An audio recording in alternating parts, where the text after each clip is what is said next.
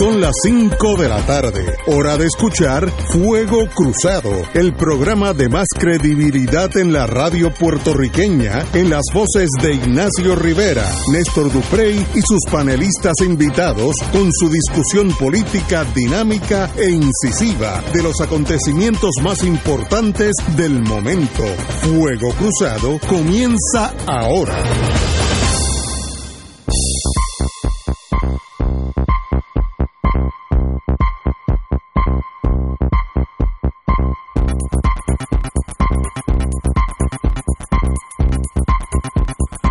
Amigos y amigas, qué bueno que hoy es viernes. Lo bueno del viernes es que es viernes. Entonces, cuando uno sale de aquí, uno sabe que está en lo que Bueno, se llama. eso depende. Eso se llama en el ejército. Si tú no tienes nada que hacer el sábado, No, nada. Yo no tengo no, nada. tú sí, yo no. Eh, yo no, ni nada, ni el Yo tengo clase, yo tengo que Ah, dar ¿tú una clase? mañana. Mañana comienza, hoy se acaba el primer trimestre.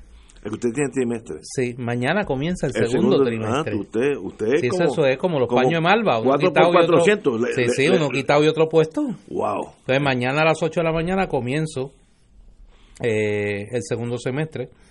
Eh, voy a estar dando una clase ¿Qué, graduada. qué vas a dar? A Pues voy a dar eh, A en el graduados. departamento graduado de historia una clase que te gustaría a ti, eh, las relaciones de Puerto Rico y Estados Unidos siglos XIX y XX. Ah, eso sería extraordinario. Sí, mucha guerra fría, Uh, mucho, uh. Muchas cositas de esas entretenidas. No, no me menciones. no, no, no, me no, menciones. no, después tenemos que hablar. Pero eso es mañana. Pero qué bueno. Eh, pero- Eh, oye, antes de, de empezar ya en, en caliente con los temas del día, agradecerle a Tuto Villanueva que ayer estuvo por acá de panelista emergente. Estuvo muy bien, como siempre. Ayer yo tenía dos cosas. Yo comparto con los radioescuchas el por qué no vengo, creo que es mi deber. Eh, estábamos obviamente en final de trimestre y eso implica corregir y entrar notas. Y segundo, estaba de reactor, no de re- no, no, no Nuclear. de no de reactor nuclear, de reactor a la a una charla del doctor Ángel Vélez Oyola, que es el director del Departamento de Historia y Teología del Recinto Metropolitano de la Universidad Interamericana que estaba presentando su libro sobre las iglesias en Cuba durante el proceso revolucionario. Estuve allí con el doctor José Calderón en una, un senado académico lleno. Tuvimos una buena conversación sobre el tema y obviamente era en la tarde, era la- a las 6 de la tarde, no podía estar aquí, pero sabía que con Tuto Tuto. iba a estar bien representado. Ángel pues tiene dos cualidades, eh, digo, además de ser mi jefe, uno de mis jefes, que es cagüeño, que es teólogo y que es historiador, A que es una... De 3-3. No, que son tres cosas que me llegan muy cerca al corazón, así que honrado por demás. Qué bueno. Y Tuto, como siempre, estuvo extraordinario. Se portó bien. Muy bien. Eso muy me bien. dijeron. Tiene, tiene ocho cilindros, como yo digo, en el mundo de, la, de, la, de los motores. Oye, y antes de bajar a, la, Vamos a las trincheras. a las trincheras, hay una noticia que rompe ahora a las 5 de la tarde y que llena de alegría, yo creo que a la inmensa mayoría del pueblo latinoamericano, y es la liberación del expresidente brasileño eh, Lula da Silva. Fue escarcelado luego de una, a mi entender, sentencia sumamente injusta con un claro matiz político. Eh, lo estaba escuchando a través de la CNN dando su mensaje a la salida de la cárcel. Como siempre, Lula es una persona muy emocional, eh, estaba muy emotivo, ¿no? Y no es para menos, me parece que el pueblo brasileño, pues, demostró más allá de líneas partidistas que este era un reclamo más que justo de que se liberara a, a Lula de prisión. Así que el gobierno Bolsonaro se le complica la cosa en la calle porque tiene ahora quizá una de las figuras, si no la figura más carismática de ese país en la calle, dirigiendo, me imagino yo, la oposición. Y que literalmente fue revolucionario en Brasil. Ese señor abrió más de, no me acuerdo el número ahora, pero más de 400 Creo que es uno de los gobiernos institutos. que ha logrado mayores transformaciones Sí, sí. En, en América Latina en los últimos años. Estuvo señalado también, porque hay que contar ambos lados de la moneda, en, el, en casos de corrupción, el, el caso Estela Bayato eh, y el caso de, de Odebrecht, donde han tratado de, de- de vincular directamente a Lula, me parece a mí que sin mucho éxito. Así que es una gran noticia. Me alegro ver a Wilma que ya no está cojeando.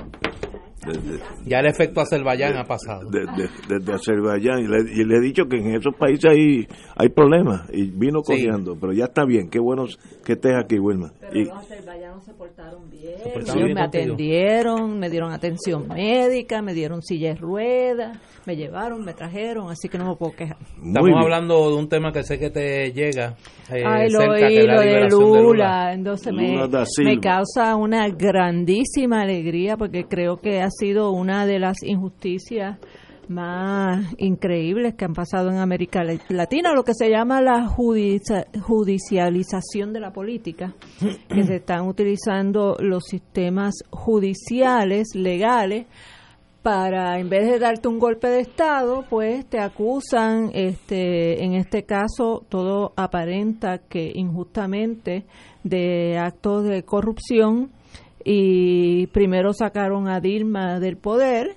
El, el, autor intelectual de toda la estrategia contra Dilma terminó preso a sí mismo por corrupción, que así que Dios azota con, con, con, fuete y sin vara.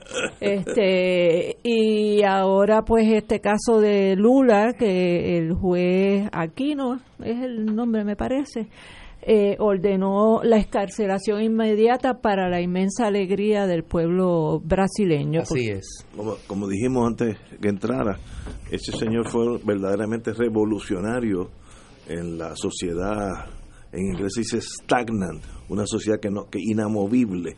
Y este señor jamaqueó el palo, trajo más de 400 institutos de enseñanza nuevos al sistema de la, de la escuela pública. Así que ese señor sí movió, fue buen presidente y of course la derecha no se quiere para nada y reaccionaria, pues lo metió preso usando el sistema judicial incorrectamente, pero los que son buenos a la larga sobresalen y, ese es uno de ellos. Eh, vamos, of course, tenemos que tocar la, la encuesta del nuevo día, pero hay un, un artículo hoy de Mayra Montero, que tuve el privilegio de conocerla ya hace un tiempo, una vez en mi vida la, eh, la, conocí, eh, y yo la leo siempre porque tiene un toque de sarcasmo y de vacilón que es extraordinario. Por esta una línea política claramente definida también. Sí, extraordinaria. Porque no, Mayra es de las mejores. No seamos inocentes. De las mejores mentes en Puerto Rico analizando. Y dice: eh, a veces, instintivamente, los pueblos son más coherentes de lo que piensan los políticos. Totalmente de acuerdo con ella. En verano, el festival playero se trasladó a la fortaleza con la carterera imposible de un puñado de estrellas que ningún productor habría soñado. Eh, Residente, Bad Bunny, Ricky Martin, Daddy Yankee, eh, Nicky Jam, Ñengo Flow, y el apoteosis motociclista de Ray Charlie. Entonces dice, que yo he dicho eso mismo aquí, eh, que los opositores al gobierno eh, que está en el poder analizaron, no se percataron que lejos de demoler la imagen del PNP, como seguramente calculaban, la salida indecorosa de Roselló actuó como revulsivo. Fue asumida, quieran o no, como una limpia que llevó a la fortaleza a una mujer descomplicada, como diría Shakira y Carlos Vive. Estoy de acuerdo con ella. Eh, entonces dice el Partido Popular. El, el Partido Popular se ha ido cancelando a sí mismo no porque haya una corriente conservadora y otra liberal, eso pasa en todos y en todas las partes del mundo, sino porque titubea, es blando, no tiene personalidad.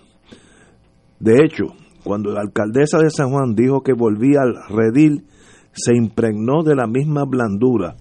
Pudo escoger morir con las botas puestas en victoria ciudadana o como independentista, pero ahora sufrirá una derrota en pantuflas de esas que tienen una naricita en la punta. Me imagino, una de mis nietas tenía eso.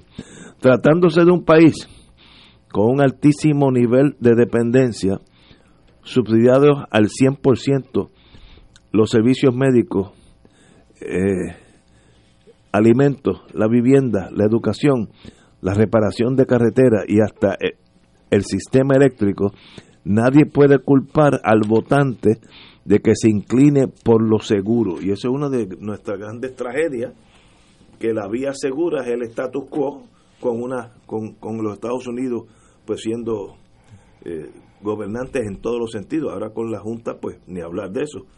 Y qué bueno, y yo creo que su análisis del Partido Popular es correctísimo. Titubea, es blando, no tiene personalidad.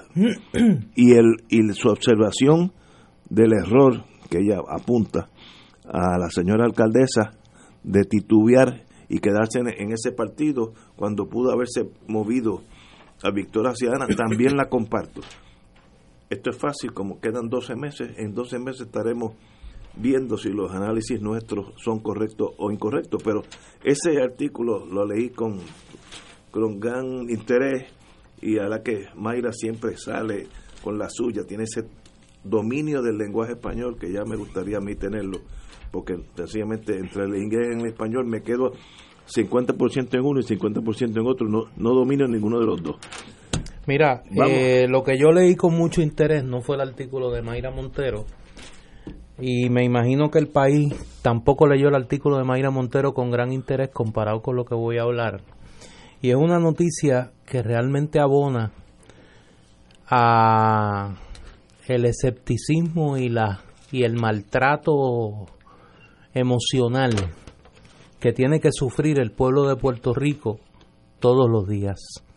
Nos levantamos hoy con la noticia de que en medio de la crisis fiscal más seria que ha vivido el pueblo de Puerto Rico, con un gobierno en quiebra, que no tiene dinero para, entre otras cosas, continuar pagando la tarjeta de salud, pagar por los servicios de los niños de educación especial, eh, sostener la operación de la Universidad de Puerto Rico, honrar el compromiso con nuestras pensionadas y nuestros pensionados, por mencionar los recortes más dramáticos y de mayor efecto en la cotidianidad del país, la juez presidenta del Tribunal Supremo de Puerto Rico, Maite Oronoz, le ha pedido al presidente del Senado, Tomás Rivera Chats, que radique un proyecto de ley para que se aumente automáticamente el salario de los jueces del de país a un 2% de aumento automático cada dos años. Estos son, esta es la juez presidenta del Tribunal Supremo, donde los jueces del Supremo y sus cónyuges reciben un 100% de pensión que no van a sufrir el recorte de 10% a la pensión que van a recibir los empleados públicos del gobierno de Puerto Rico, que no van a recibir el recorte de los que van a perder, sí, a perder los beneficios de la reforma de salud, que no son, no son padres de los niños que vieron cerradas sus escuelas, o no son padres de los niños que no pueden recibir servicios de educación especial porque el Departamento de Salud no tiene dinero, de Educación no tiene dinero. ¿Cómo es posible? ¿Cómo es posible que se viva tan enajenado de la realidad del país como para en un momento como este ofender al país pidiendo un aumento de sueldo a los jueces de Puerto Rico? Y que el argumento sea que los jueces de Puerto Rico son los peor pagados de los Estados Unidos. Pues mire, si el sueldo de juez no le da, no sea juez. No hay una obligación de ser juez. La mayoría de los que están sentados como jueces están sentados como jueces porque han pedido ser jueces. ¿O no? Todos. Porque han pedido ser jueces. Pues mire, cuando usted acepta ser juez, debería saber que no puede aspirar a ganarse lo que se podría ganar o en el bufete donde estaba, en el pueblo suyo, o en el bufete de la milla de oro de donde salió. Es que aquí borramos la palabra servicio del concepto de servicio público y el gobierno se ha vuelto un mecanismo para que la gente crea que puede hacerse millonaria. Y eso no es. Eso no es. Y entonces el presidente del Senado, muy hábil, dice, no, yo lo radiqué porque es un proyecto por petición. Ella me pidió que lo radicara y, yo lo radiqué. Y yo entiendo que esto es de los ejercicios más cínicos, más cínicos que ha tenido que vivir este país en tiempos recientes. Y gracias a Dios, como yo no soy abogado, a mí no me pueden censurar. A mí no me puede censurar. Porque también se han convertido en un instrumento para tratar de censurar las voces de las abogadas y los abogados que se atreven en los tribunales y en los micrófonos denunciar los abusos de la rama judicial. Aquí nadie es intocable. Nadie es intocable en una sociedad democrática. Y me parece que es una falta de respeto a la sensibilidad del país que la juez presidenta del Tribunal Supremo se atreva con un país en quiebra a pedir aumento de sueldo para las juezas y jueces de Puerto Rico. Vamos a una pausa y regresamos con Wilma Reverón. Fuego Cruzado está contigo en todo Puerto Rico.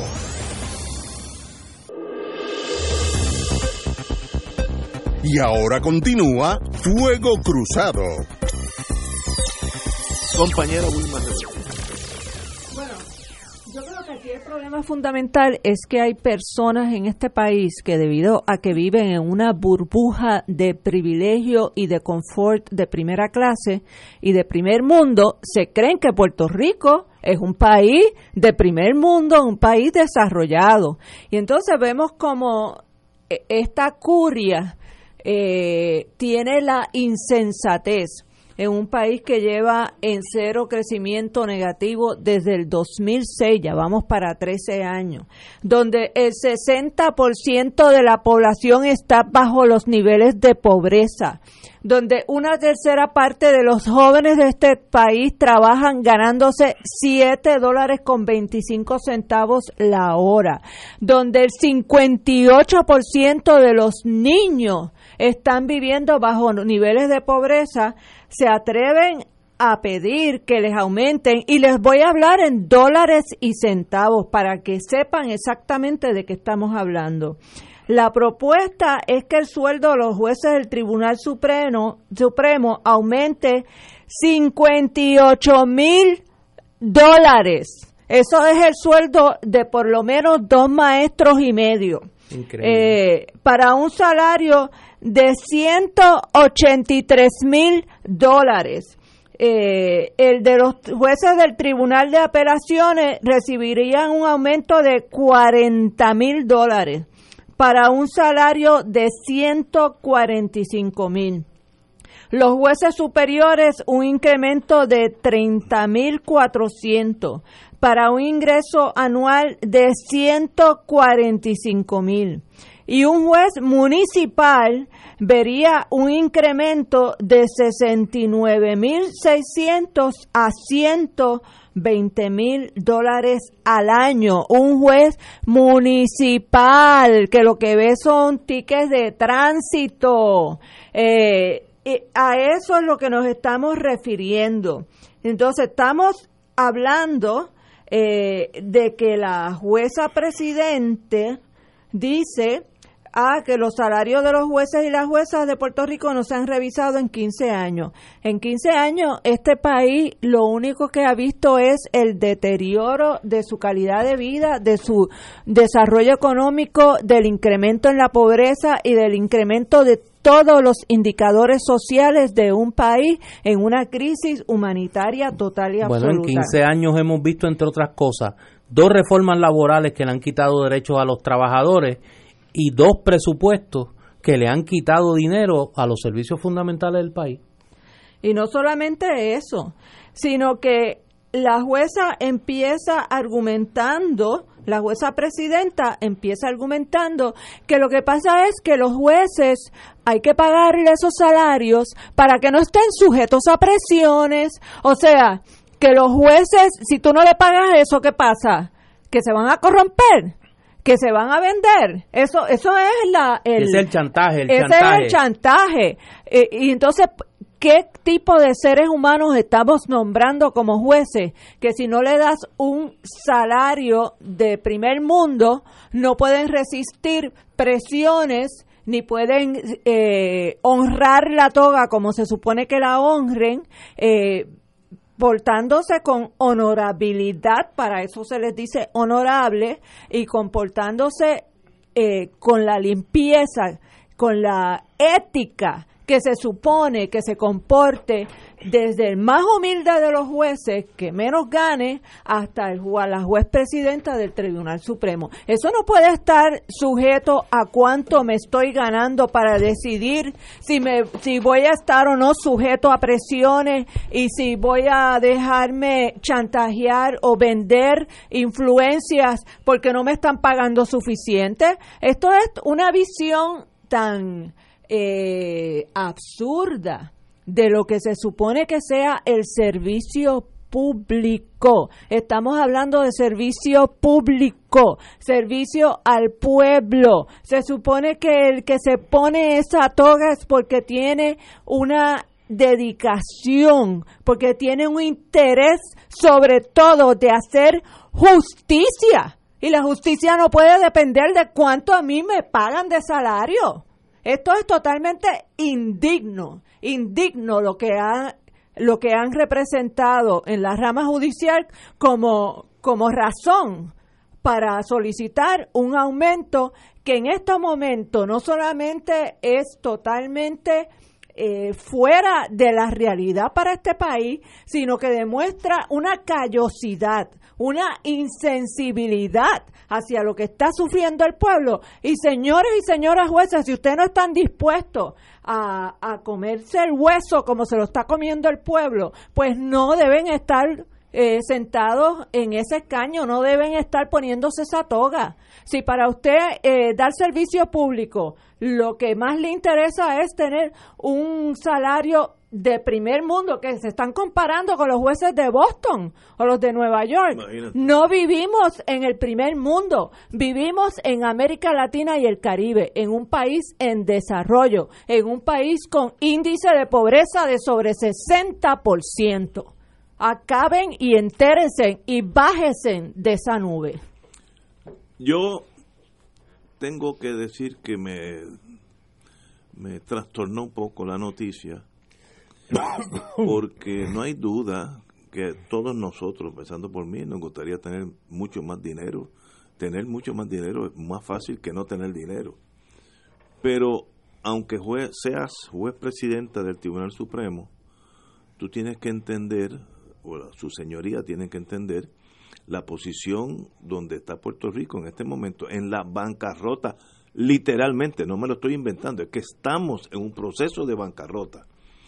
Y no hay duda que muchos de esos jueces, yo sobre todo los que están abajo en la línea de fuego, merecen mejores salarios. Eso lo estipulo desde ahora. Ahora, también los bomberos, los policías que se la juegan en las calles para salvarnos a nosotros la vida, las enfermeras del centro médico, que literalmente las enfermeras salvan vidas en lo que llegan los doctores y los cirujanos a veces hay tantos eh, pacientes, las enfermeras son las que salvan vidas. Eh, también merecen un, eh, alza sustancial. los maestros, en los este maestros eh, ¿sabe? Todos los celadores que en estos, en estos días están en la prensa. Yo conozco un, un amigo celador eh, que está en Florida, gana tres veces lo que ganaba aquí, el mismo trabajo, menos horas me dijo, y y el mismo trabajo y gana tres veces.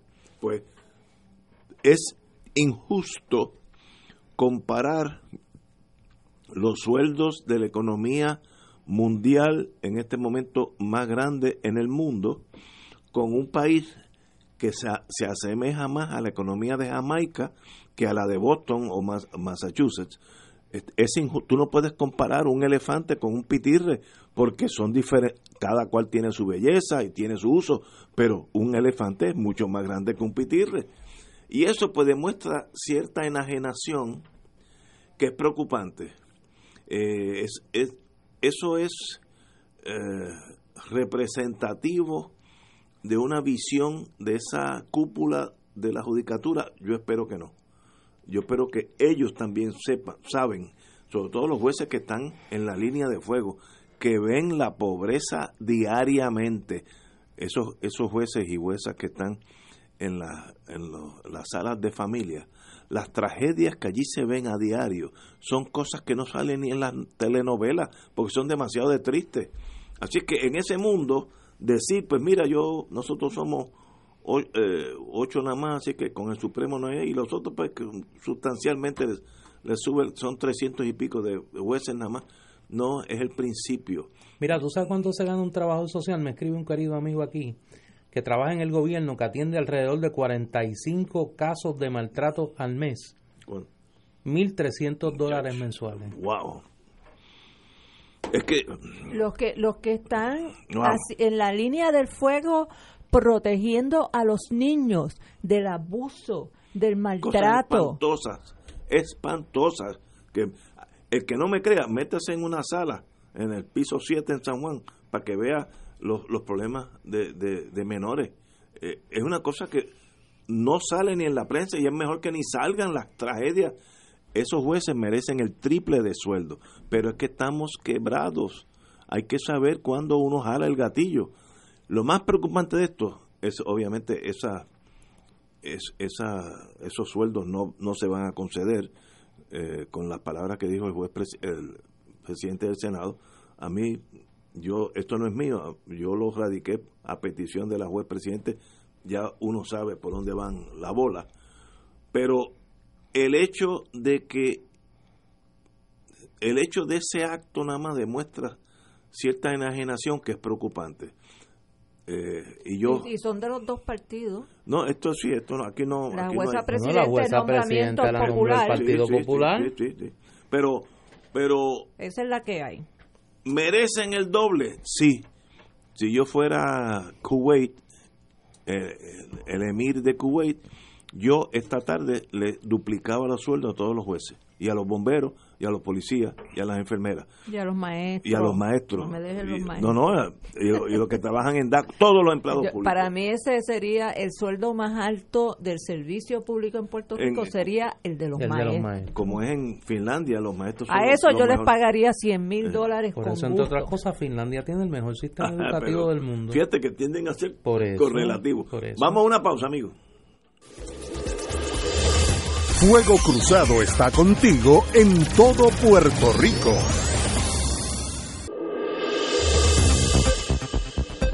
Y ahora continúa Fuego Cruzado.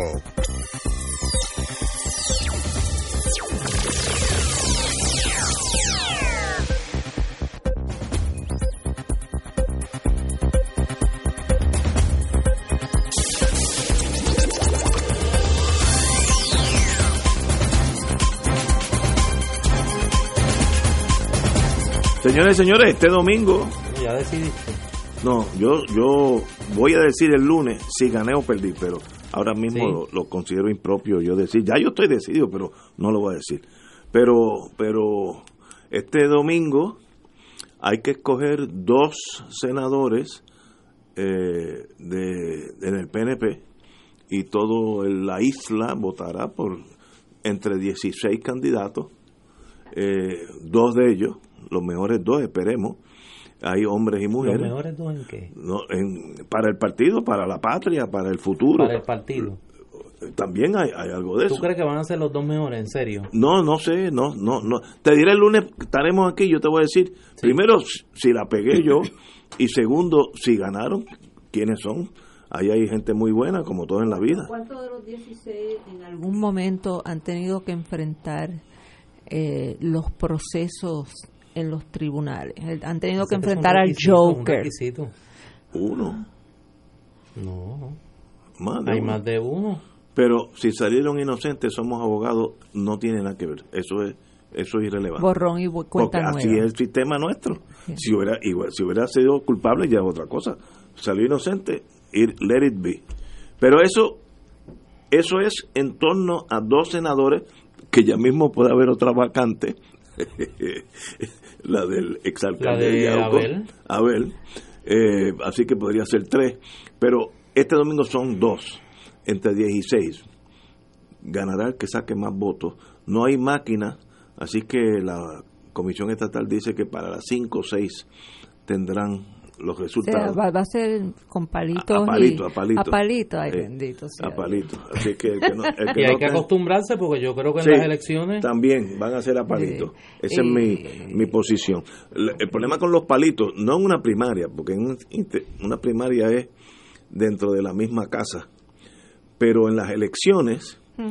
ir a palito es una gran desventaja para los partidos minoritarios gran desventaja. Ahí se pueden colgar algunos que no se deben colgar, no le cuentan algunos lo que deben contarse. Así, la máquina en ese sentido es muy superior, eh, pero no le han dado mantenimiento eh, en cuatro años, así que la mitad de las máquinas tal vez no funcionen. Pero, pero lo, lo más impactante de esta elección especial del domingo es que es la, lo que Rivera Chats ha estado esperando para tirar a votación el Código Civil, la reforma electoral y son tres y la ley de municipios autónomos, entre otras cosas. Con los Contar con esos dos. Con estos dos votos. Que me imagino que los estarán juramentando a medianoche, como juramentaron a Ricky Rosselló, para pasarle por encima el veto a Ricky Rosselló de las enmiendas al Código Civil eh, y es un, es un escándalo, o sea, es un escándalo que la semana que viene se estén discutiendo tres eh, legislaciones que el más pequeño tiene 300 y pico de páginas el otro tiene cuatro, electoral. Que el otro tiene 400 y pico de páginas. El Código Civil tiene... Que el Código tiene mil y pico de páginas. Sin vistas públicas. La ah. reforma electoral tiene 391 páginas. Para terminar. El Código Civil tiene 581 páginas y las enmiendas a la ley de municipios autónomos 1115 páginas. ¿Y eso es para terminarlo antes de qué fecha, Néstor? De el entiendo que es el antes del miércoles. o sea, de lunes a miércoles van a aprobar esas tres legislaciones voluminosas que obviamente se habrá leído eh, ¿quién se la habrá leído? Nadie. Bueno, yo sé, yo sé de senadores de minorías que no se lo han leído, porque no, no, no es público. O sea, no, no lo han pasado sobre, eh, entre las delegaciones de la oposición no tienen no tienen conocimiento de, lo que se, de lo que se pretende aprobar. mira, hay de esas tres, y tal vez estoy mirando el mundo desde de, mi punto de vista, la más importante es el código, el código civil va a regir la vida de cada uno de nosotros día a día. Desde antes de nacer. Desde antes hasta que muere. Hasta que muere. Así que hasta después de la muerte. Hasta los, Porque ahí viene herencia, así que hasta después de muerte. Por tanto, es así que hay que tener mucho cuidado y no inyectarle cosas eh, apasionadamente, sean del lado que sean, de la religión que sea, etcétera porque eso puede trastocar la vida de cada uno de nosotros. Ese es el código de Tata Charbonnier. pues por eso es que lo estoy diciendo, mucho cuidado con jalar el gatillo y entonces tener que ir a la Chardón para que declaren tal y tal cláusula inconstitucional y eso pasaría, sería un bochorno, otro más. Con el Código Civil hay que tener mucho cuidado. Para, y si hay pasar el que está, el que está ha durado 400 desde años. los años 30. Sí, no, pero desde, desde Napoleón que dijo, vamos a escribir aquí un código para regir el país. Desde entonces ese sistema funciona. Mira, Ignacio, para pasar bochornos hay que tener vergüenza en la cara. y eso no existe. me, me, están tratando de decir algo. Pero con el Código Civil, mucho cuidado. La ley electoral, aquellos que somos menos anárquicos, a mí, mira, ni bien ni me va. Eh, si me empuja mucho, ni voto Así que. No, pues te este, debería. No, no, pero. Yo creo que tú te debes abstener este año. Te debería. No, pues te debería. Hay mucha, gente que me da ese mismo consejo. Te debería importar porque las enmiendas que se están proponiendo al código electoral son sumamente peligrosas en dos renglones. Número uno, coloca prácticamente en manos del PNP el control absoluto de la administración de la Comisión Estatal de Elecciones.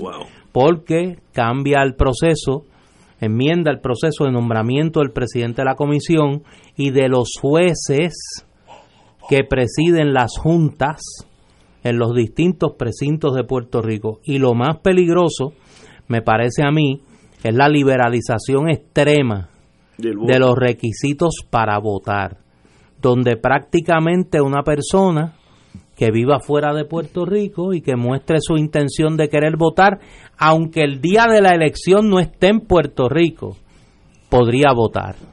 Y me parece que en ese sentido se le ve la costura a la bola.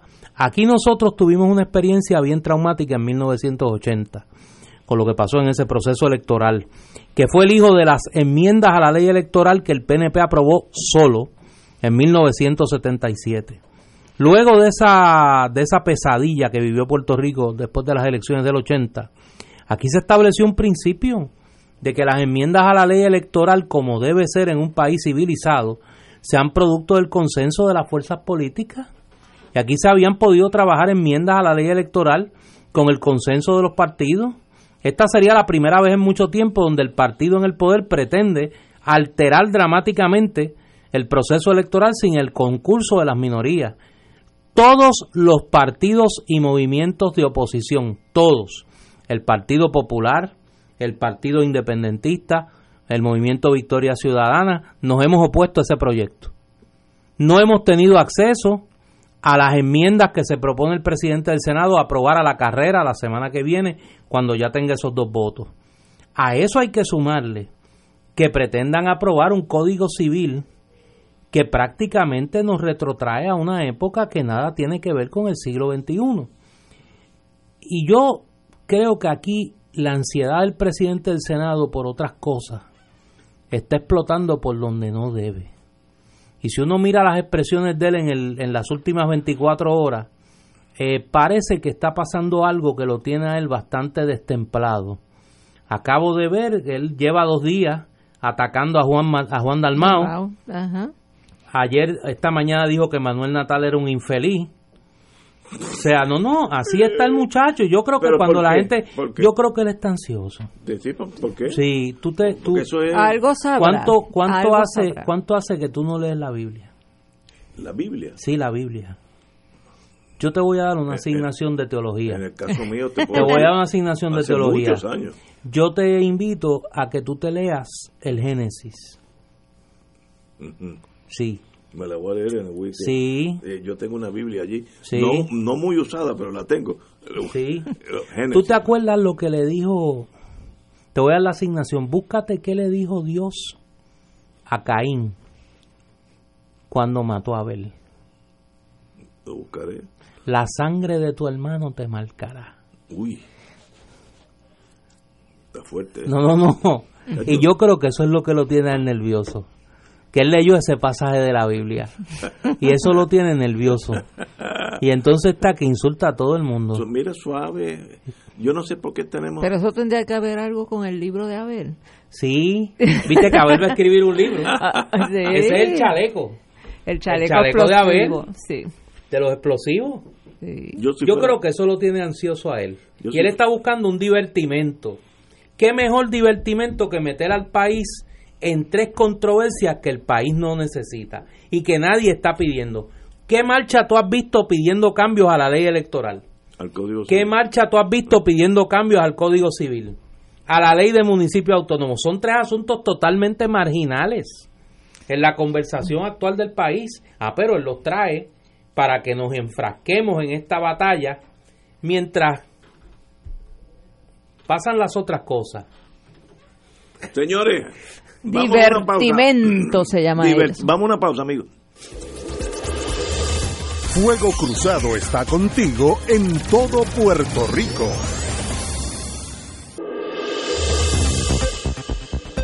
Y ahora continúa Fuego Cruzado.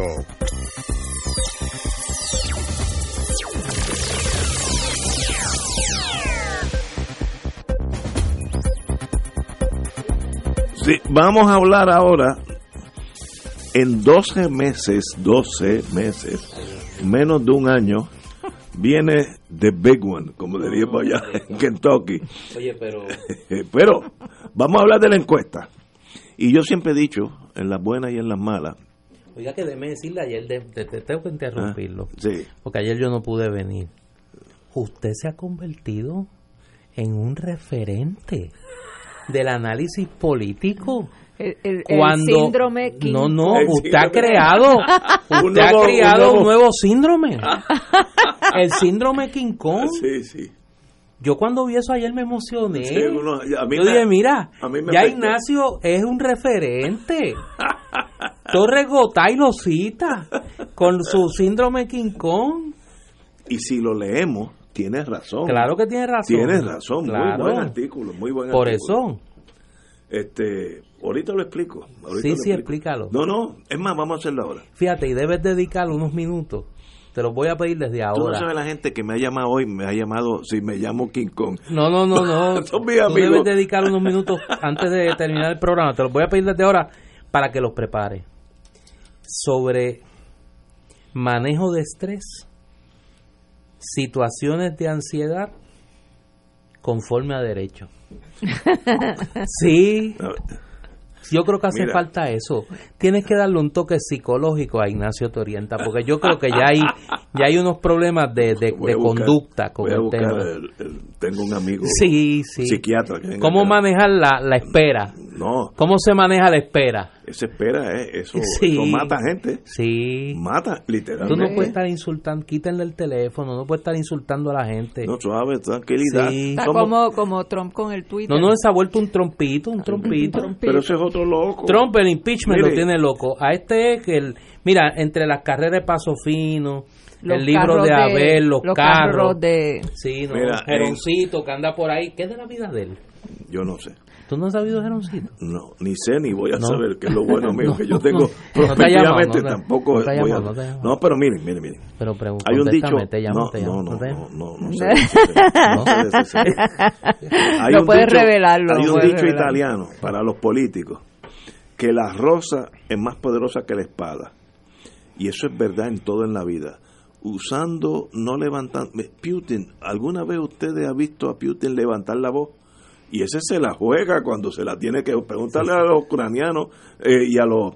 Ay, ¿dónde A los bloqueó? de... ¿Dónde Los de se queda? Georgia. lo- no, los de... Ay, ca- de- sí, yo lo- sé. donde está el petróleo. Exacto. Exacto. Va. Crimea. No, No, Crimea bloqueó la bahía y dijo, esto es mío. Chechenia. Chechenia, Chechenia. que hizo un- casi un país nuevo de la gente que mató. Pero no levantó ni la voz. Y suave y tranquilo, esperemos todos vivir en paz. Rusia eh, va por encima de todos los intereses pequeños nuestros. Y el que se le meta por medio le pasa los tanques. Así que eh, esa cosa de estar levantando la voz, criticando, atacando al que mínimo le dice algo a usted, suave, la rosa a la larga es más profunda la herida que la espada, pero pero O eso- como decía, me imagino que uno de tus presidentes favoritos, Teddy Roosevelt, speak softly And carry a big stick. carry a big que ese hombre sabía, sabía, sabía, suavecito, pero con una maceta al lado. Pero ese no tenía caballo de paso fino. fíjate. Mm, No, Tenía- no pero él tenía, caballo, él tenía caballo. No, pero de paso no. fino. No, tenía No, caballo. paso fino, De paso fino. Y él, No. él No, ni le gustaban los carros antiguos tampoco. en el Navy se le quiere mucho porque él fue el primero que vio que la, el- la nación americana podía proyectar su fuerza Claro. con The Great White Fleet, que pintaban los barcos de blanco Fue el gran difusor. para que se vieran más. Fue el gran difusor Sí, del pensamiento del sí. almirante Meija. Sí, Claro. ese- vamos a quedarnos con el mundo. Claro. Hizo un buen trabajo. Eh, Sí, yo lo quiero mucho, es un hombre fue bueno. el hombre que bueno. el que ya nos puso el ojo, nos puso el ojo y nos puso la bala. No, y este Teddy Rupert, las grandes reservas de wildlife, como Yellowstone Sí, Park. Ah, sí, él era un conservacionista. pero de primera, Sí. de primera. Yellowstone No. Park es como la mitad de Puerto Rico, de grande, ¿sabes? Sí. Cosa- así es que tiene sus un personaje interesante. Y lo de la Marina lo queremos mucho porque fue bueno, fue bueno con los muchachos. Bueno, vamos a las trincheras. Eh, hoy en la encuesta, cito, el PNP supera al PPD en la carrera a la gobernación. Pese a, pese a la crisis política del verano 2019 que propició la renuncia del señor Rosselló, el Partido Nuevo Progresista aventaja la pava principal en la contienda electoral. Y entonces vienen los numeritos que van con eso. Eh, hay unas sorpresas aquí. Primero que obviamente la quiniela, Pierluisi, Jennifer González, aventajan a cualquiera de los cinco precandidatos del Partido Popular. Eh, esto fue oh, sorprendente. El precandidato nuevo, nuevo, progresista, el amigo y doctor Iván González Cancel, presenta márgenes de ventaja frente a las populares Carmen Yulín Cruz, Roberto Prats y Juan Zaragoza. Mira el poder que tiene el PNP en este momento. Y esto es una encuesta, esto puede variar mañana, todo eso lo concedo. Pero mira hoy el poder que tienen. Eh, Pierluisi lograría márgenes de victoria si fuese candidato del PNP, eh, aunque ninguno sobrepasa el 36%, el, el, ex, el ex comisionado reciente se midió en cinco carreras posibles contra los aspirantes de la gobernación. El Partido Independentista puertorriqueño promedió un 7% en esas cinco carreras. Así que yo creo que el partido, el PIB ha ido subiendo del clásico 2, está por 7. Ahora es mantenerse en el 7 y no bajar a 2. Y también dice, igual que eh, candidato o candidata del movimiento Victoria Ciudadana también está en 7%. Así que hay un montón de factores variantes y en 12 meses pueden variar mucho.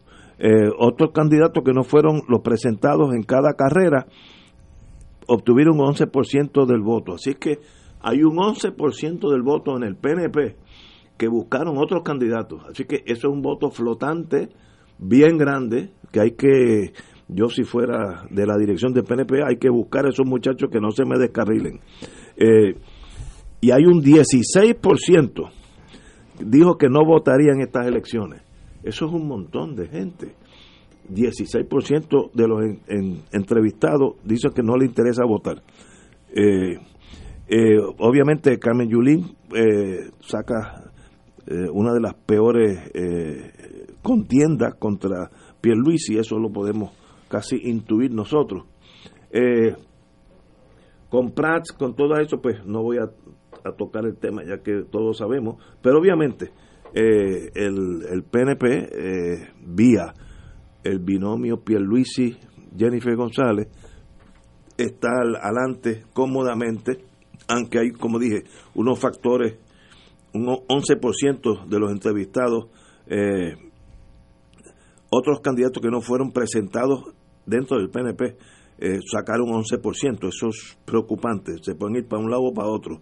Eh, y sencillamente 16 de los entrevistados, 16% dijo que no votaría. También ahí va a haber una abstención hasta ahora eh, alta. Pero ahí tenemos. Y, y traigo de nuevo lo que dije al principio de Mayra Montero en torno al Partido Popular, que está ambivalente, tímido, algo así, dijo ella.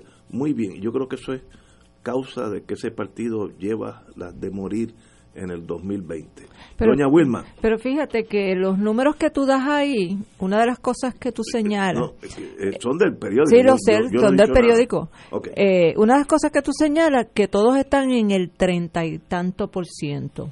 Eso 36 es lo más alto que saca lo más alto que, es una que es una tercera parte que eso es el corazón de rollo de cualquier organización política eh, eso es el corazón de rollo de, de cualquier eh, ideología, de cualquier eh, filosofía. Siempre hay un treinta y pico por ciento que se va a mantener incólume en sus posiciones, pero esa gente es lo que va a, a crear un vacío electoral porque no tienen la capacidad de aglutinar más allá de ese 36%.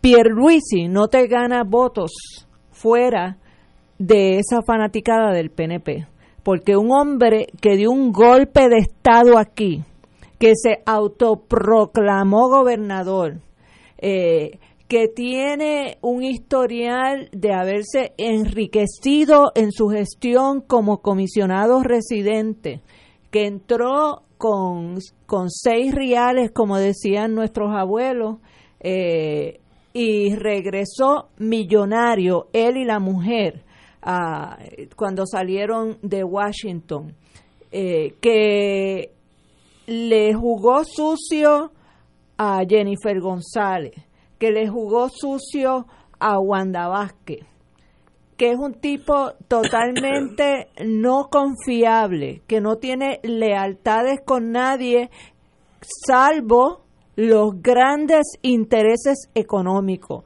que es de los propulsores de la ley promesa, que es un muchacho demandado de la Junta de Control Fiscal, eh, que está que ha trabajado todo este tiempo bajo las órdenes de su cuñadito, Carrión Tres Palitos. Eh, ese hombre no puede, no va a jalar votos fuera de ese corazón de rollo del Partido Nuevo Progresista.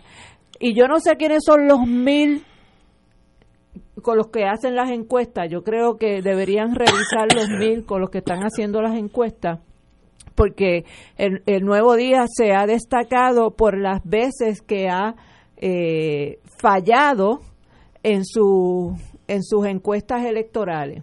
Eh, un ejemplo más, eh, claro que le viene uno a la memoria, como siempre daban a Carmen Yulín eh, como derrotada en las elecciones y no solamente salió la primera vez, sino que la segunda vez inclusive sacó más votos que la primera. que su posición ha cambiado al momento es lo que yo le he dicho eh, a todo el mundo, Carmen Yulín desafortunadamente se quedó mirando al pasado y no miró hacia el futuro. Y no supo, no por, por las razones que sean, emocionales, afectivas, de lealtades, eh, no supo saber que, que no tenía, no tiene futuro político una vez tomó esa decisión de correr para la gobernación por el Partido Popular Democrático con la maquinaria en contra por un lado, que ella, claro, su análisis es, que yo me tiré con la maquinaria en contra para alcaldesa de San Juan y salí. Sí, pero ya la gobernación es otra cosa. La gobernación es otra cosa y, y las posibilidades de que de que pueda eh, derrotar esa maquinaria, prevalecer en la en la primaria y encima de eso enfrentarse a, a un partido nuevo progresista que aún con todos los cantazos que ha cogido sigue siendo la maquinaria política más fuerte de, Puerto Rico. Eh, pues desafortunadamente no le veo eh, muchas posibilidades eh, en, en, ese, en esas aspiraciones de ella. Yo creo que aquí va a haber grandes sorpresas en el 2020 y yo espero que las hayan. ¿ah? Yo espero que las hayan. Y vuelvo y digo, millennial, centennial, en, en ustedes es que está la responsabilidad en estos momentos de asegurarse que aquí se jamaquee el sistema político bipartidario de este país y se le dé una buena un buen remesón que termine no en el 2020, definitivamente no tiene que ser en el 2020, pero empezar en el 2020 a cerrucharle el palo y para en el 2024 terminar de cortarles la cabeza. Vamos a una pausa, son las 18 horas. Muy bien. Fuego Cruzado está contigo en todo Puerto Rico.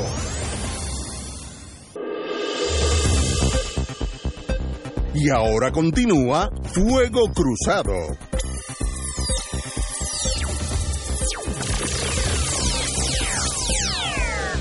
Regresamos amigos y amigas a Fuego Cruzado, compañero don Néstor Dupré.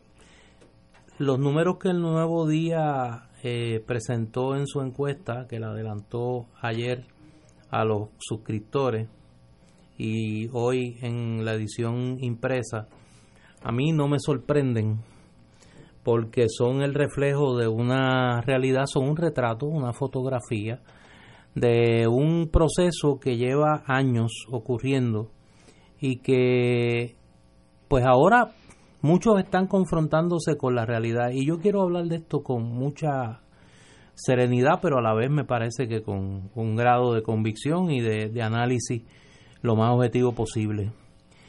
Cuando se hacían encuestas en la década de los 90, recuerdo que haber conversado esto con, con Willy Miranda Marín, que fue la primera persona que me concientizó sobre este dato. Cuando se hacían encuestas en la década de los 90 y quizás hasta la administración de, hasta el triunfo de Sila María Calderón en el año 2000, aunque el Partido Popular Democrático perdiese las encuestas en el, en el head to head, en, el, en, la carrera de caballos de quién debía ganar, eh, cuando se le preguntaba a los encuestados en las cualidades de los partidos políticos, ¿cuál es el partido más honesto para gobernar y con mayor capacidad para gobernar, para administrar la cosa pública en Puerto Rico? El Partido Popular, independientemente de cómo saliera en el resultado cabeza a cabeza, la mayor parte del tiempo salía prevaleciendo en ese renglón. Y es que el Partido Popular le había logrado ganar la pelea moral al PNP.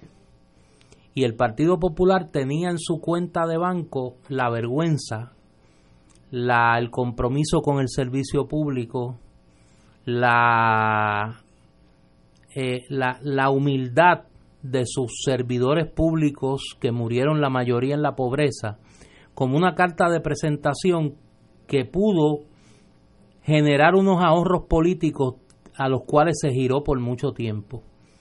Eso comenzó a cambiar y a mí me parece que ahí comenzó el lento, la lenta muerte del Partido Popular. Eh, a eso hay que sumarle el desmantelamiento del proyecto político del Partido Popular que nosotros conocemos.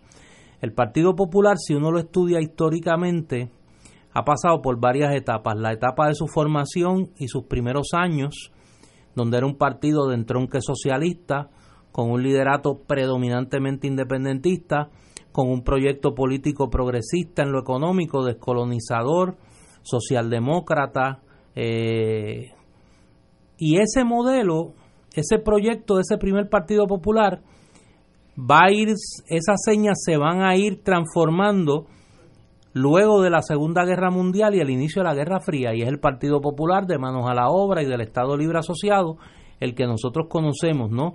Y que tiene una serie de dirigentes, los dos principales, Luis Muñoz Marín y Rafael Hernández Colón. Ese proyecto del Partido Popular Democrático comenzó a morir con la desaparición de las 936 cuando ya la industrialización por invitación con incentivos eh, económicos, contributivos mayormente, no puede ser ofrecida como el gran atractivo para desarrollar al país.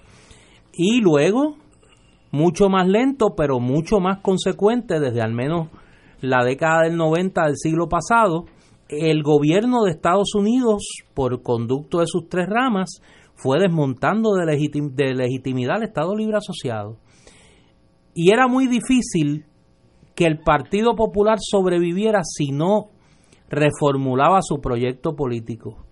Yo creo que el último que intuyó eso en el Partido Popular y trató de hacerlo fue Aníbal Acevedo Vila, un poco como consecuencia traumática de todo su proceso de acusación y juicio, ¿no? Eh, pero luego el Partido Popular cayó en las manos de Alejandro García Padilla, y yo creo que algún día cuando se vea con la eh, distancia de la historia la muerte del Partido Popular, la historia va a juzgar la grave responsabilidad que tuvo Alejandro García Padilla en todo esto. ¿Por qué? Porque cuando el Partido Popular tenía que mirar hacia el futuro, Alejandro García Padilla miraba hacia el pasado y se miraba en el espejo y miraba y veía a Rafael Hernández Colón cuando Alejandro García Padilla se miraba en el espejo, veía a Rafael Hernández Colón y decía, yo tengo que ser Rafael Hernández Colón. Y esa, esa transmutación política ha llegado al punto de que yo creo que en su jugar interno él cree que él es Rafael Hernández Colón, que el pueblo un día va a reconocer que sus cuatro años, aunque tomó decisiones que lo llevaron a una mala suerte electoral, el pueblo se lo va a agradecer y Alejandro, tú no eres Rafael Hernández Colón. Rafael Hernández Colón se murió. Rafael Hernández Colón se murió. El proyecto político del Partido Popular al que tú apelas se murió. Y te has convertido en el carcerbero, no en el carcelero, el carcerbero, el perro a las puertas del infierno político que vive el Partido Popular. ¿Por qué? Porque la única posibilidad que tenía el Partido Popular de sobrevivir era regenerarse. Y una gente dentro del Partido Popular se convirtieron en portavoces contra cualquier intento de regeneración del Partido Popular. La regeneración del proyecto político en cuanto a estatus del Partido Popular la mataron. La regeneración del proyecto socioeconómico del Partido Popular la mataron. Se, negaron inclusive a reconocer que Puerto Rico estaba en quiebra, que la deuda era impagable. Estuvieron a punto de expulsar del Partido Popular a los que planteaban esa realidad. Y más aún, lo poco que le quedaba de seña molar al Partido Popular se lo borraron a Naudi Hernández y los amigos de Alejandro García Padilla. Lograron equiparar al Partido Popular con el PNP en cuanto al tema de la corrupción. Y luego, cuando David Bernier trató, cuando David Bernier trató de reformar al Partido Popular, de hacerlo entender que los tiempos habían cambiado, fueron los mismos que desde dentro del Partido Popular le hicieron la vida imposible a David Bernier. Cuando David Bernier decía, y los que estábamos con él decíamos, porque ya es hora de decir esas cosas, que el problema de las candidaturas independientes era una muestra de descontento con el Partido Popular y con la partidocracia del país, nos decían que no, que lo que había que hacer era sacar la pava y que esos votos iban a volver al Partido Popular que lo que había que hacer era hablar del Partido Popular, hablar de la pava. ¿Y qué pasó? Ahí están los resultados. Ni la insignia del Partido Popular se pudo cambiar. Ni la insignia del Partido Popular se pudo cambiar. Mucho menos su proyecto político. Y ahí están los números. Un partido que acaba de producir la, la primera renuncia en la historia de Puerto Rico de un gobernador que tiene el gobierno más corrupto que ha tenido este país que tiene a la clase política más comprometida con la ilegalidad y con la delincuencia desde el poder, le gana al Partido Popular. ¿Por qué? Porque se quedó sin proyecto. Y porque tiene una gente entronizada en su liderato que solo miran al pasado. Y el pasado, lo he dicho otras veces y lo repito, no puede ser proyecto de futuro para ningún país. Y me parece que esos números lo que reflejan es eso. ¿Y quién está atrapado en ese en ese mundo bizarro de, en que vive mucha gente en el Partido Popular, la gente buena de ese partido, que quisieran mirar al futuro y buscan fuera del Partido Popular la razón, me echan la culpa a mí, se la echan a Manuel Natal, se le echan dentro del Partido Popular a Carmen Yulín, no, no, no, mire, los culpables de la muerte del Partido Popular están ahí y tienen la fuerza de cara para dentro del Partido Popular seguir pontificando cuando lo que siguen es ahogando al Partido Popular en la inmundicia política.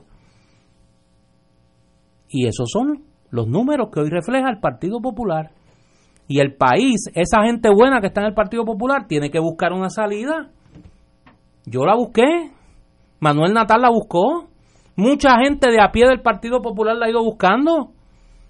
Hay que crear un instrumento que le devuelva la esperanza al país.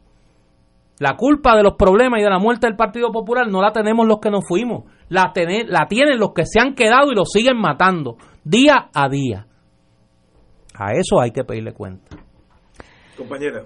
Yo eh, relaciono el deterioro del Partido Popular mucho más temprano en la vida del Partido Popular que Néstor, sin pretender que yo sé más del Partido Popular que Néstor, porque Néstor obviamente pues fue parte de esa institución y es un historiador que se ha metido de fondo en los documentos y ha escrito unos libros magníficos. Le he dedicado eh, mi vida tu vida al Partido, al Partido Popular. Pero yo desde acá, desde afuera, como independentista, pues obviamente tenemos que empezar porque los independentistas siempre hemos entendido eh, que Muñoz para todos los efectos, traicionó al pueblo de Puerto Rico, porque él tuvo el poder político y el apoyo del pueblo suficiente para habérsele enfrentado al americano.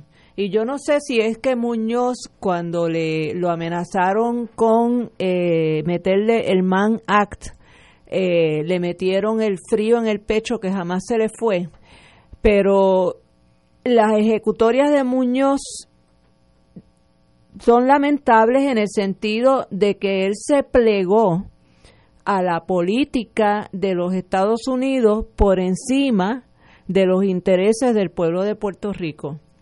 Un ejemplo bien claro, el haber permitido que se hiciera en Vieques y Culebra lo que se hizo con Vieques y Culebra.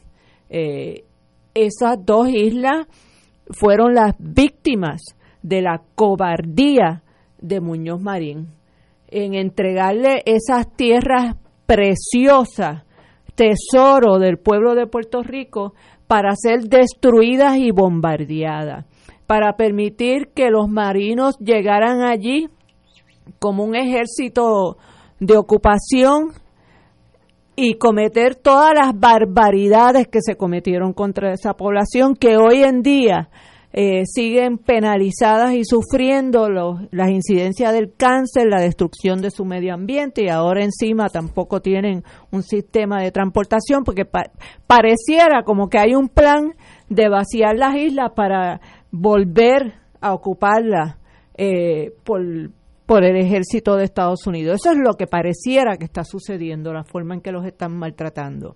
Pero, y aparte de eso, eh, toda la trayectoria posterior que siguió el Partido Popular, la privatización en este país, quien la comenzó fue Rafael Hernández Colón en su primera administración. O nos vamos a olvidar de la vaquita fortunata.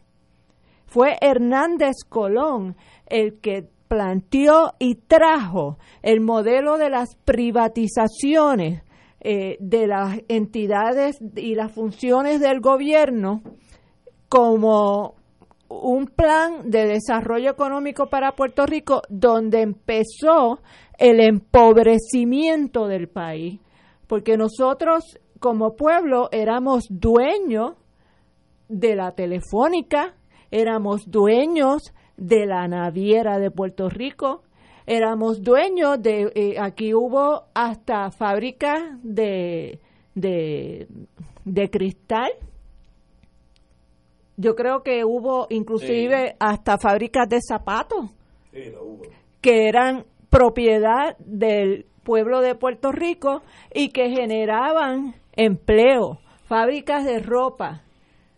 Y con este modelo neoliberal de que todo lo que se pueda vender y privatizar para que las porque supuestamente la gestión privada es más eficiente pues empezaron a qué a quitarnos todas las riquezas del pueblo de Puerto Rico. Y estamos viviendo las consecuencias hoy en día que el pueblo no tiene haberes, no tiene capital, y lo que tiene son deudas.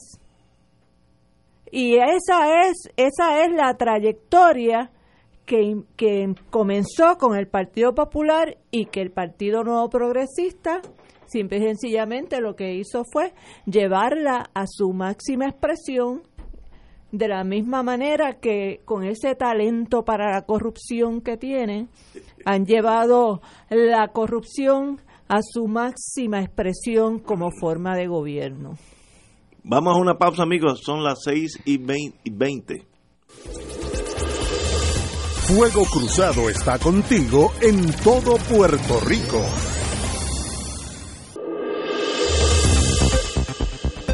Y ahora continúa Fuego Cruzado.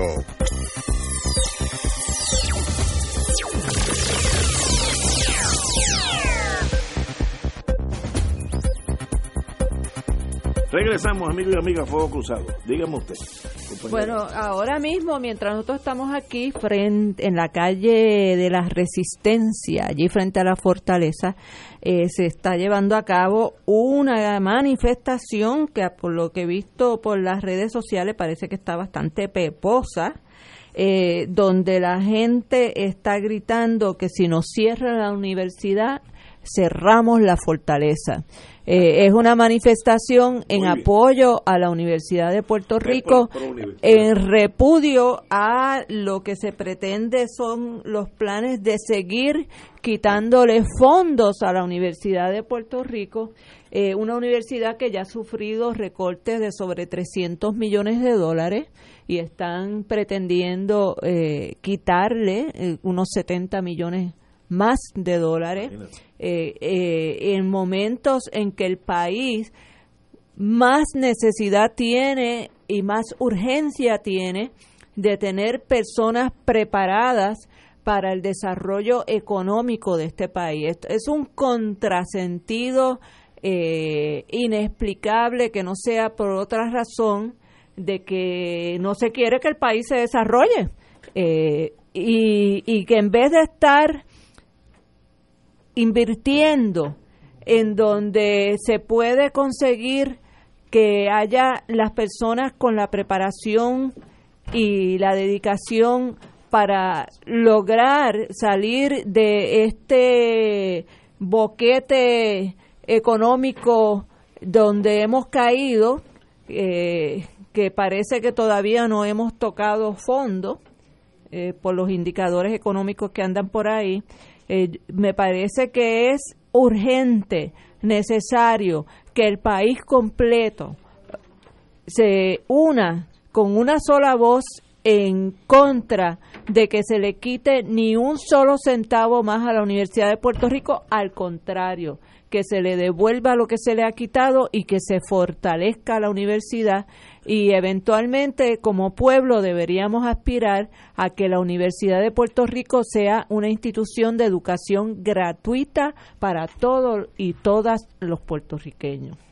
Yo estoy de acuerdo contigo, yo felicito a los que están allí en, en Fortaleza protestando me parece que es lo correcto. Hay que hacerlo. Hace tiempo que la comunidad universitaria y la sociedad que le debe tanto a la universidad debía de activarse para eh, defender lo que en derecho corresponde, en vez de estar buscando el aumento a los jueces del Tribunal Supremo de Puerto Rico, hay que defender a nuestra universidad. Déjame hacer una acotación a lo que señala Wilma, sin perjuicio de que el dato conceptualmente puede estar correcto y que la ola neoliberal comenzó a alzar, alzar su, su, vuelo en Puerto Rico eh, en la tercera administración de Hernández Colón, el, el tercer cuatrenio como gobernador, no fue el segundo, eso es lo que quería aclarar, eh, fue precisamente la oposición de sectores del país incluyendo sectores dentro del Partido Popular.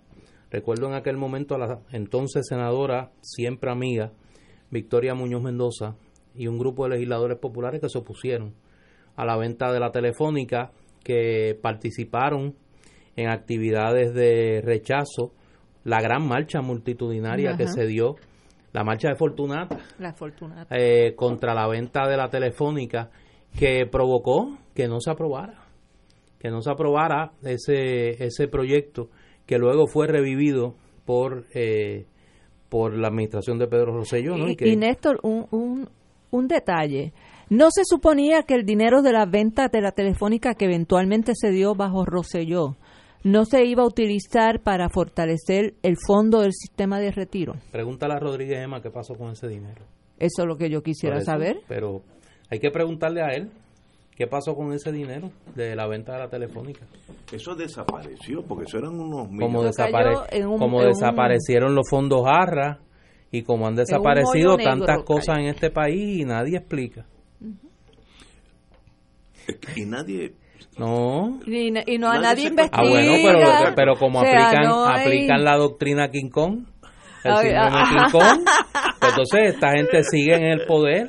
¿Cuánta, gente tú crees padece el síndrome King Kong? Yo creo que es un treinta y pico por ciento de, treinta y pico por ciento del país. Treinta y pico por ciento del país. Y, verá, lo, verá lo que va a pasar el domingo. El domingo va a ser depresivo. Mira, pero, pero, no hay, cada cual tiene su sus complejos. Yo tengo uno grande. Yo como vaya al PX tengo que pasar por el molino de viento que está ahí al De lado la Kennedy. de la Kennedy, la SAM. Un, eso costó, me dijo un ingeniero eléctrico, 7 millones de dólares. ¿Y, Y- para qué sirve? Nada, De nada. adorno. Adorno, pero alguien ha cuestionado, yo no sé si fueron los populares o el PNP, bajo qué administración, no sé. Mejor que no sepa. Pero alguien se ha cuestionado. Eso era de Santini, ¿no? Eso fue un No, proyecto no, de no, Santini. Es un proyecto, de- no. estatal, No. estatal. De Fortuño. De Ah, Fortuño. de ok. Fortuño. Pues, bendito. Eh, entonces yo paso por allí, hoy fui para allá, y digo, pero nadie se cuestiona que un gobernante puede votar 7 Siete millones, de millones de pesos y nada pasa. No hay ni cuestionamiento, es decir, pero lo, lo hicieron mal, ni eso, ni eso ha salido. Mire, un molino de viento necesita estar en un sitio donde haya viento. Hasta la palabra lo dice. Ahí no lo hay. Es un, porque es una bajada. Pero lo tienen que prender con electricidad. Lo, lo pre- no, lo, lo corrían con electricidad Sí. para las elecciones pasadas. Es una locura que tú dices, pero, pero, who is in charge? Macondo se queda Macondo es un llame al lado de esto. Entonces, y ese es, toda mi, cada vez que paso por ahí, cuando llego al PX estoy de mal humor por, Oye, ven por el acá, Ignacio, tú, tú que eres de, de, Ah. de la nación, Sí. ¿cuántos le salieron? digas eso que ¿cuánto- llora, cuánto- llora. cuántos salieron las estatuas de los presidentes? ¿Cuántos salieron? Yo no sé. Es Y ahora dato. alguien vendrá a plantear que hay que hacer la de Trump. No, hay que hacerla. Tirando así papel toalla. Sí, ¿verdad? Oye, es- es- Tirando papel toalla para que nunca olvidemos Sí, ese momento. Sí, sí. No, no, pero eh, si uno es justo, hay que, si es de todos los presidentes, él estuvo aquí. Ajá, Así que, digo, yo las quitaría completas. ajá. Yo dejaría, allá hay una de un gallo, que está lo más bonito. A alguien se le ocurrió un gallo, y allá hay un gallo, lo más, un gallo de pelea bastante bien hecho. Lo La de allí. Franklin Delano Roosevelt, si no tienen dónde ponerla, me llaman. Que yo la pongo en el patio de mi casa. Pero la de Roosevelt, no hagan nada con ella, me llaman primero. Acuérdate que Roosevelt fue el que nos metió a la Marina en No, Vieques no, y no, Culebra. mira, a no veces te olvides de ese Sí, no, detalle. A veces hay que tomar acción. Nosotros no, perdimos con Rupert la oportunidad de hacer un buen negocio. Bueno, Eso porque lo hablamos otro día. por la cobardía Claro. de Luis Muñoz No, Marín. Yo ni soy Muñoz ni soy Marín, yo soy historiador. Te estoy diciendo lo que pasó y lo que pudo haber pasado. Señores, Casi nueve millones costaron la- las estatuas. ¿sabes? entre, entre el molino de viento mío, que eran siete, y, y, los, y las estatuas de los presidentes, ahí hay 20 de los grandes, casi, 17. Eh, La de eh, Rupert me llama. Y Rupert va para tu casa. Sí, allí en el patio, sólido. Señores, vamos a una pausa. Fuego Cruzado está contigo en todo Puerto Rico.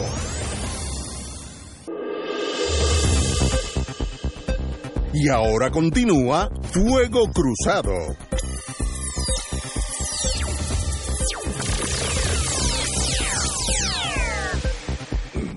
Amigos y amigas, ya me estoy reponiendo de mi molino de viento que me da taquicardia.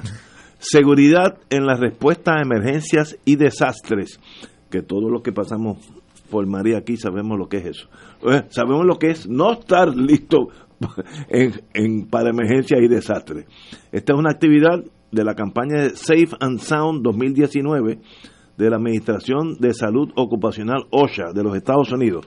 Tenemos con nosotros, como siempre, el amigo profesor Rafael Caballero. Muy buenas tardes, Rafael. Aquí un placer estar con ustedes de nuevo. El, el profesor Caballero es director del Instituto de Educación Ambiental y Centro de Adiestramientos OSHA del Atlántico. Bienvenido. Muchas gracias. ¿Qué está pasando con, con esta agrupación? Bueno, eh, un poquito para eh, hablar de lo que nosotros hacemos. Nosotros somos un centro de adiestramiento de tema ambiental y de seguridad y salud ocupacional. Y ese nombre que tiene, ¿verdad? Es la traducción de Atlantic OSHA Training Center.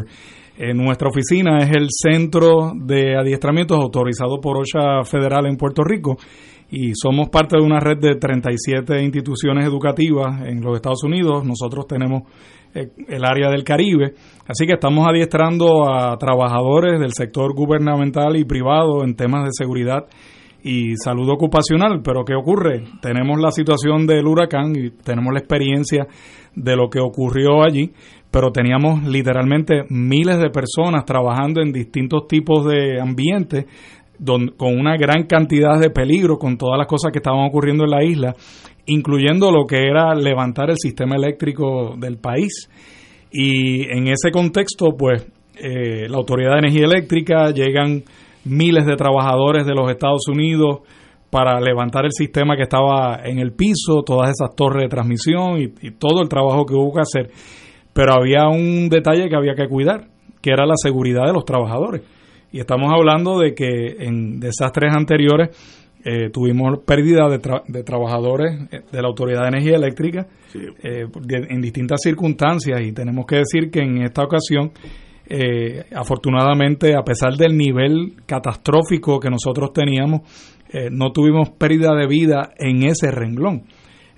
tuvimos pérdida de vida muy desafortunada por otro lado, pero fue un trabajo inmenso el que hubo que hacer eh, porque estamos hablando que venían estas brigadas de los Estados Unidos, cada uno viene con su librito, y entonces aquí eh, el sistema nuestro pues tiene unas peculiaridades que ellos no conocían.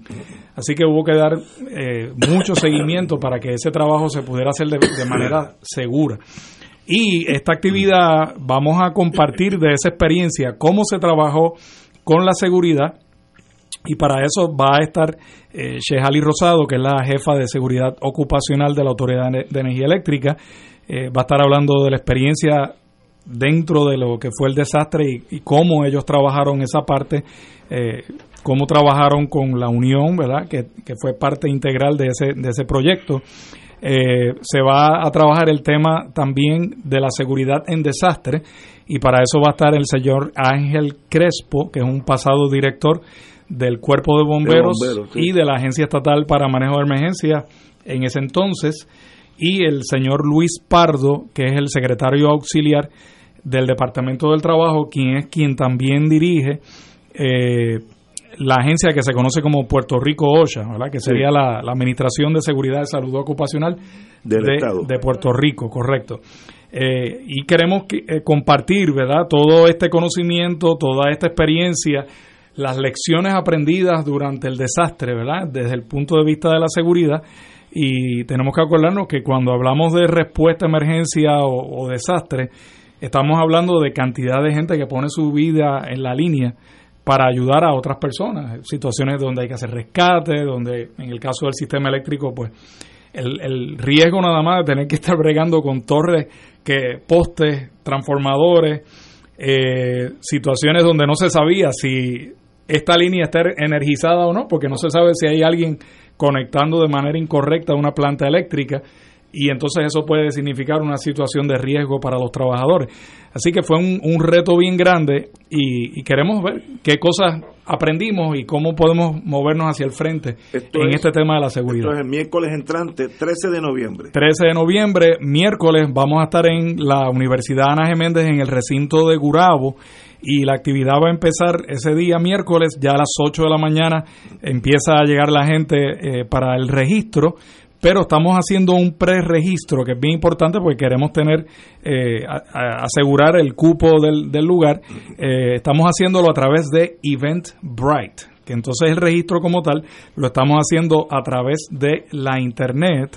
Eventbrite es esta página de internet donde la persona puede entrar y de manera libre de costo se pueden inscribir. Eventbrite se escribe event como de evento en inglés y bright, brite como resplandor en inglés. Eventbrite.com y es libre de costo. Esto es libre de costo. Y esto es el miércoles que viene, 13 de noviembre a las 8 en Ana Geméndez en Gurabo. Correcto, correcto. Pues, compañero. Lo que antes se conocía como la Universidad del Turabo. Exactamente.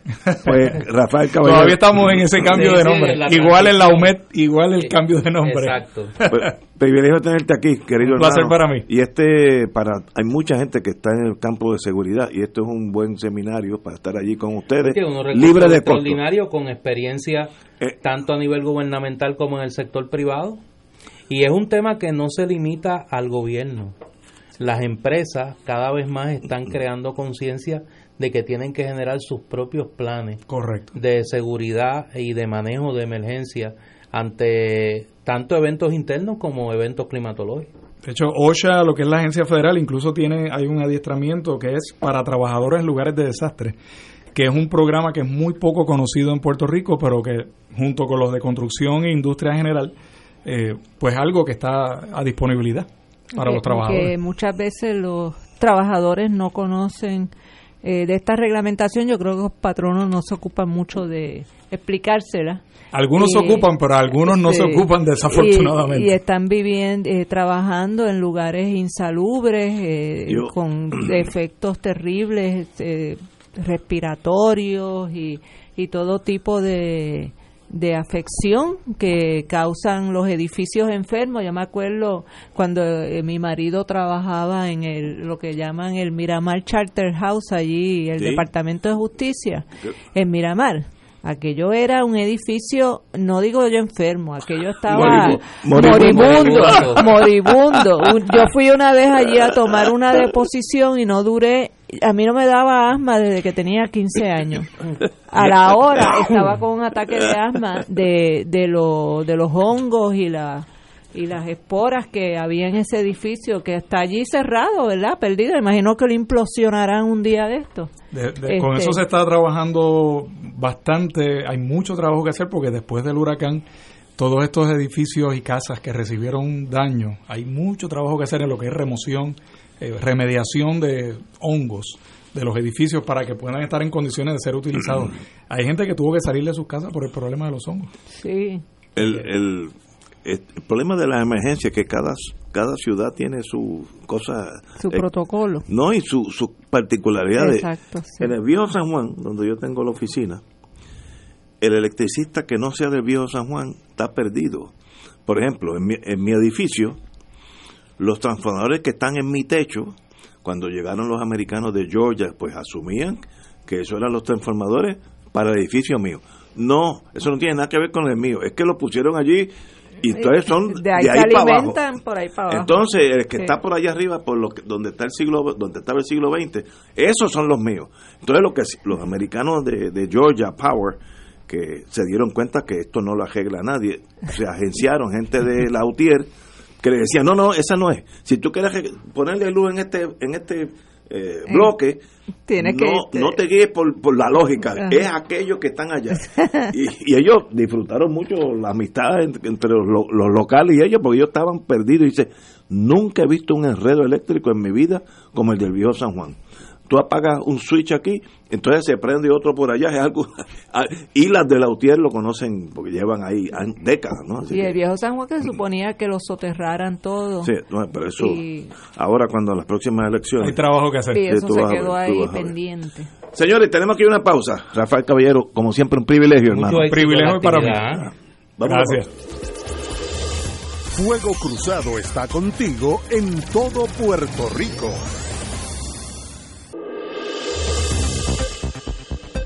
Y ahora continúa Fuego Cruzado.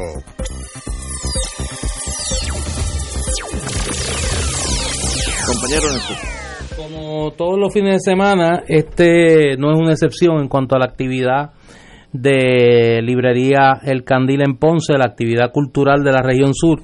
Mañana sábado a la una de la tarde se presenta el libro Calentamiento Global, la huella humana, de Ramón Méndez Tejeda, un libro que explica de una forma científica pero clara el fenómeno del cambio climático. Y a las 3 de la tarde se presenta, le toca el turno allá en el Candil en Ponce al libro En pie de lucha, nuevas investigaciones históricas puertorriqueñas editado por los amigos Evelyn Vélez Rodríguez y Carmelo Campos Cruz, que lo discutimos esta semana aquí en Fuego Cruzado y que tuvo una extraordinaria presentación en el Centro de Estudios Avanzados de Puerto Rico y el Caribe. Esto es mañana sábado, eh, Mañana sábado, sí, a la una de la tarde y a las 3 de la tarde en Librería El Candil. Y me recuerdan eh, las amigas del Candil que este fin de semana en la Plaza San Pedro de la Parguera está el Festival Parguerarte. Oye, ahí hay, como tú dirías, Ignacio, big time. Andrés Jiménez, Douglas Candelario con los pleneros del Matojal, mi amiguito Don Periñón y su orquesta, eh, hay artesanía, hay eh, presentación de la Asociación de Artistas Plásticos de Puerto Rico, comparsas y Librería El Candil va a tener una exhibición allí, una venta allí, y obviamente estarán los libros de este servidor. Así que doble tanda. En la Parguera, allá en Laja, si va para el oeste, Y en Librería El Candil, mañana sábado, presentaciones a la una y a las 3 de la tarde, el libro sobre el cambio climático del doctor Méndez y a las 3 de la tarde el libro eh, de la doctora Evelyn Vélez y de Carmelo Campos en pie de lucha. Y yo no quiero despedirme del programa de hoy sin dejar constancia de mi apoyo a Carlos Díaz Olivo en este momento. Yo creo que el Tribunal Supremo eh, ha exagerado la reacción a las palabras de, de Carlos Díaz Olivo en sus escritos, eh, criticando la forma en que se manejó un caso donde él era abogado y por cierto era abogado pro bono.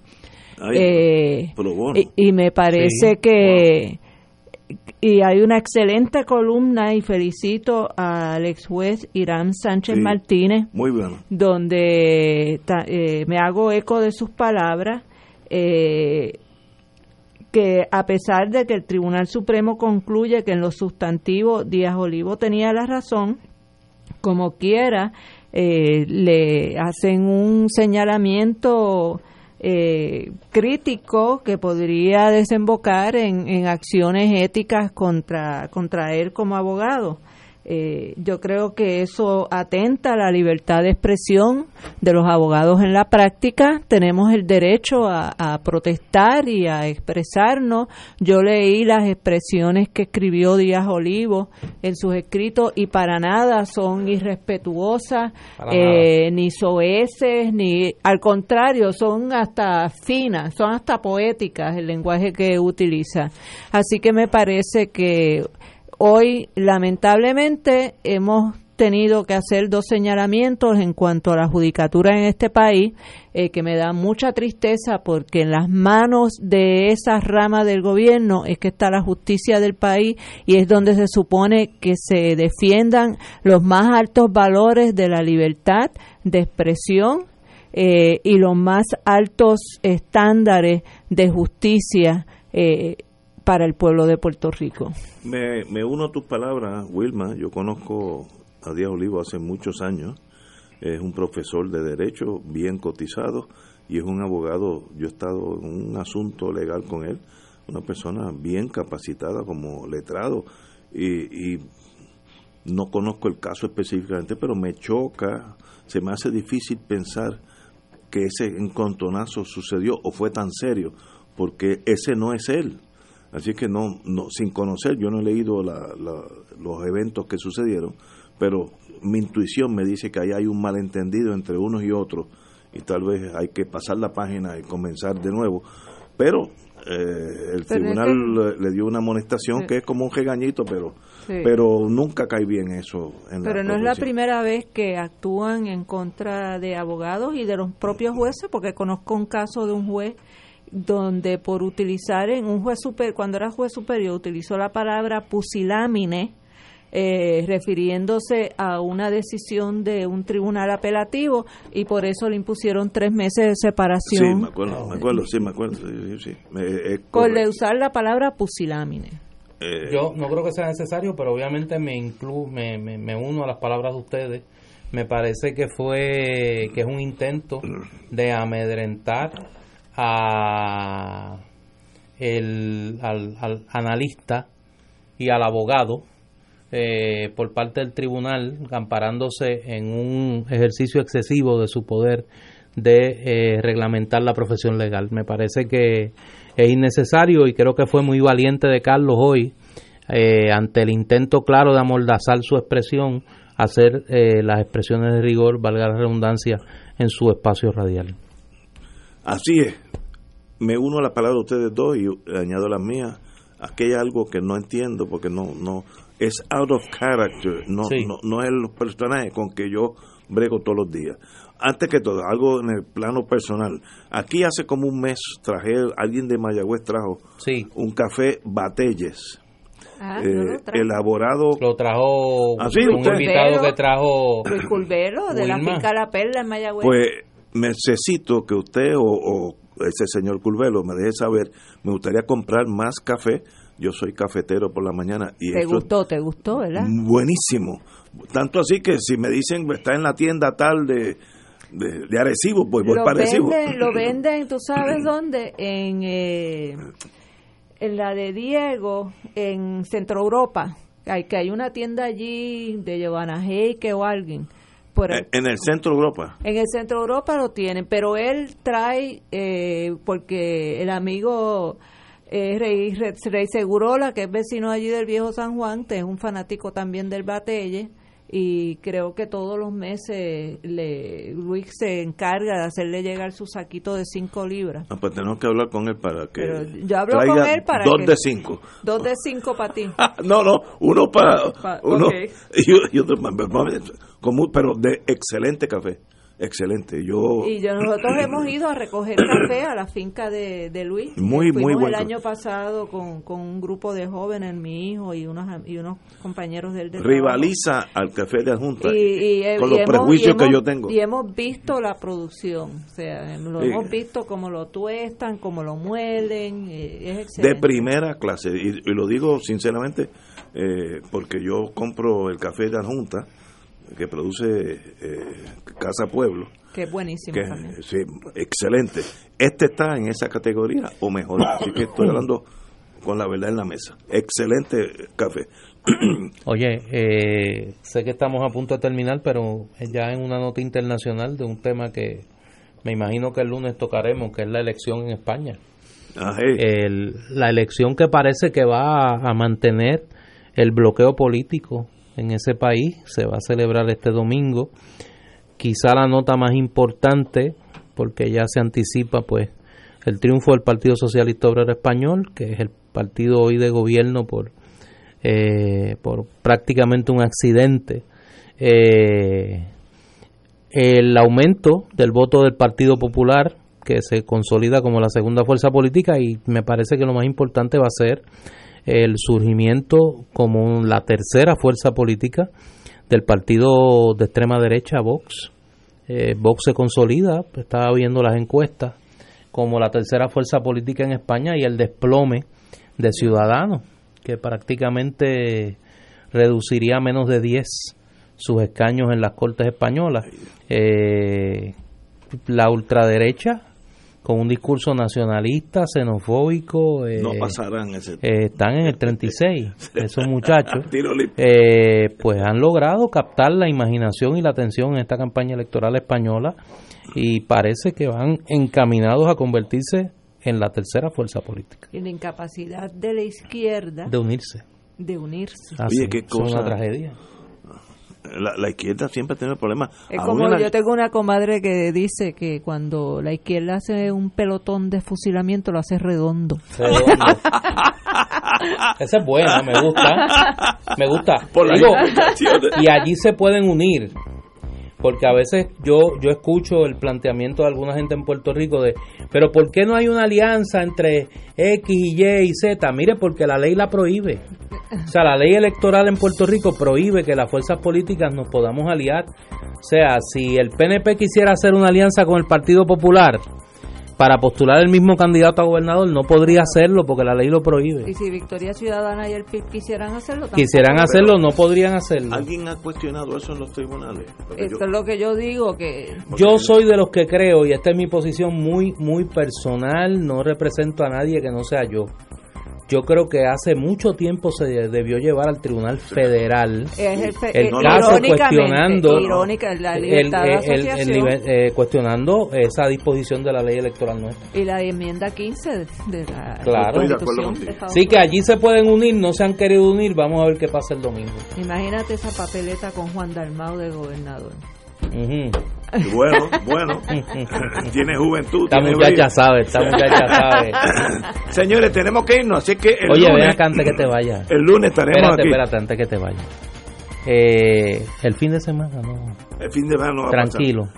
Y el lunes día el veterano, la que no hay trabajo. El gobierno fuerza federal no trabaja, ¿verdad? la- no, y las fuerzas federales respetan la votación Sí. estatal. Y como hay votaciones. Mira, no- para que la gente esté tranquila, los que están ansiosos, el lunes no hay trabajo. en No hay trabajo. Federal. los muchachos de Dorado se, está, se van en the weekend Sí, para allá, para sí. Florida. Y Sí, para sí. Qué fuerte, Ignacio. Hay que- ansiedad, hay ansiedad. No, no hay esto. Hay tranquilidad. Sí. Este país es un país tranquilo. ¿Y por qué ese hombre sigue fastidiando con los demás? Juan Dalmau que no se mete con Hay- hay nadie. tensión, con los cagüeños, los cagüeños somos difíciles. y Juan es de Cagua, ¿no? O sea, cogerlo suave con Juan Dalmau. Señores, tenemos que irnos, así que hasta el lunes a las 17 horas post primarias en el PNP. No, no, eh, de elección especial, perdón. Así que el lunes estaremos aquí diciendo las grandes victorias y las grandes derrotas, porque siempre ganan uno y pierden otro. Hasta mañana, hasta no, hasta el lunes, amigos. Entonces,